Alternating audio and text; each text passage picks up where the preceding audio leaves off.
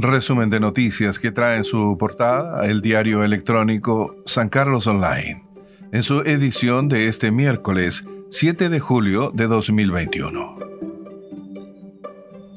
A nivel nacional, alerta meteorológica. Autoridad anuncia heladas para siete regiones del país. La Dirección Meteorológica de Chile anunció una alerta meteorológica por heladas para siete regiones del país.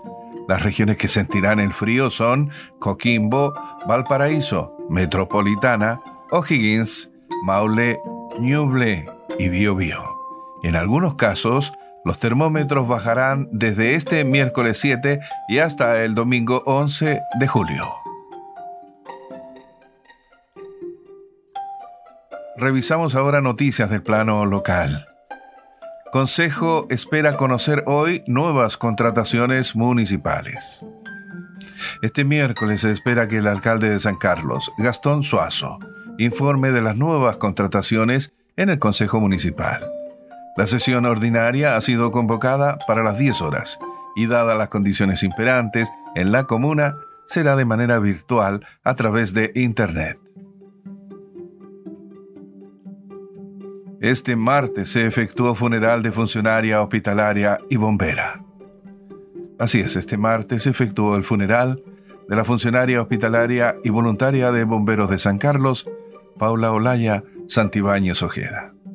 En el frontis de la sede bomberil, sus compañeros levantaron un arco de agua mientras el triste ulular de la sirena daba cuenta que había muerto una bombera, tradición que se mantiene para sus voluntarios.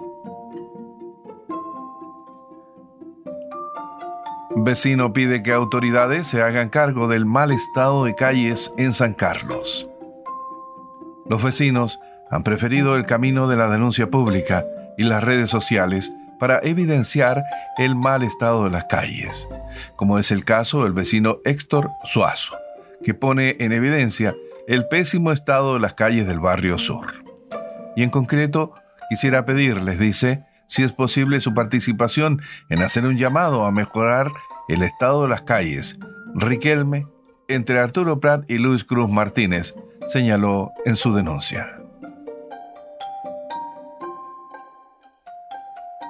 Aumentó la extrema pobreza en Ñuble respecto de la anterior CACEN 2017.